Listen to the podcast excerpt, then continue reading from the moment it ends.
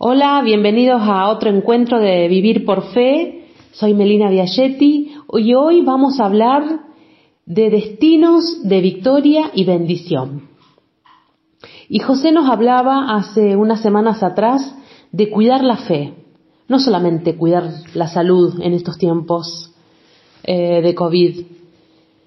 Y la palabra de Isaías, Isaías 21.6 nos dice, vigila día y noche para que no entre el enemigo.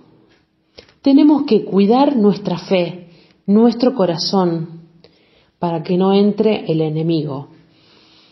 Primero que nada, dice en Proverbios 4:23, vigila tu corazón, porque en él está la fuente de la vida.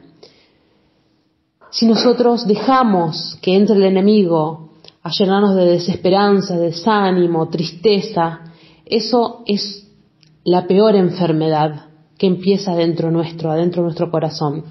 La fe es la vacuna del 100% de efectividad contra el virus de la desesperanza y el desánimo. Eh, la fe es para usarla.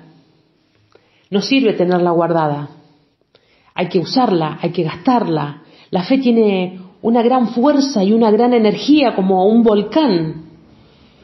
No podemos estar inactivos nosotros como un volcán, tenemos que estar en constante movimiento. La victoria es tener fe. Si tenés fe, vas a tener victoria en todas las áreas de tu vida.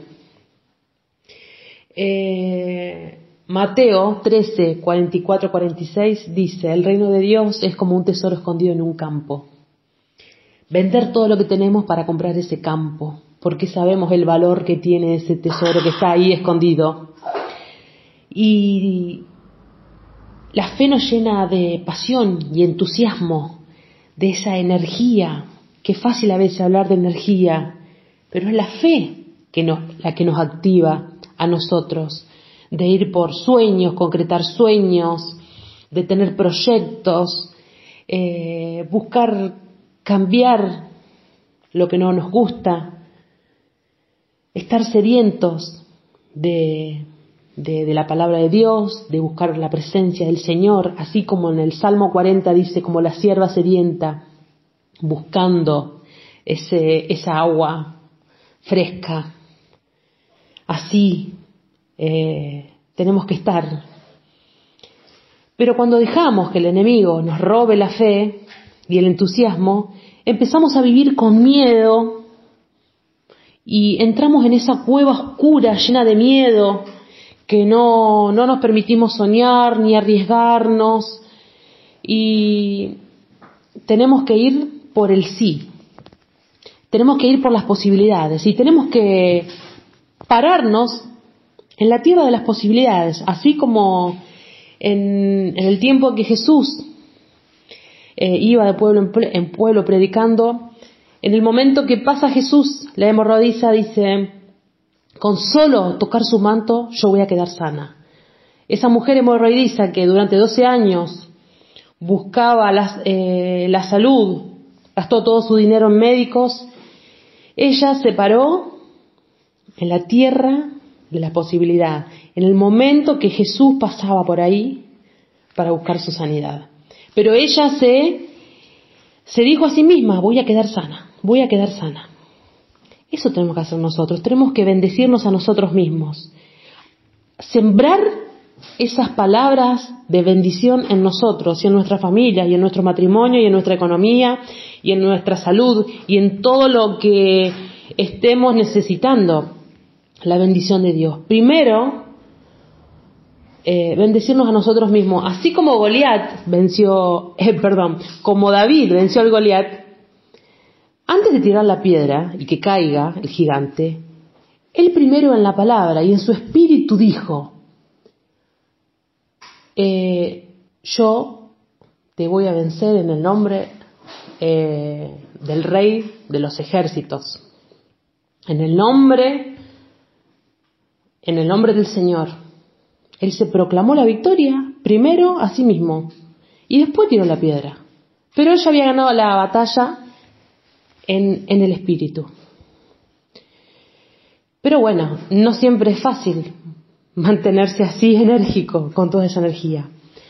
Eh, cuando dejamos de orar, eh, es muy fácil caer en el desánimo, la tristeza, en la desesperanza, en el miedo, no, ¿para qué voy a esto? No, ¿para qué? No, si me va mal, mira si fracaso.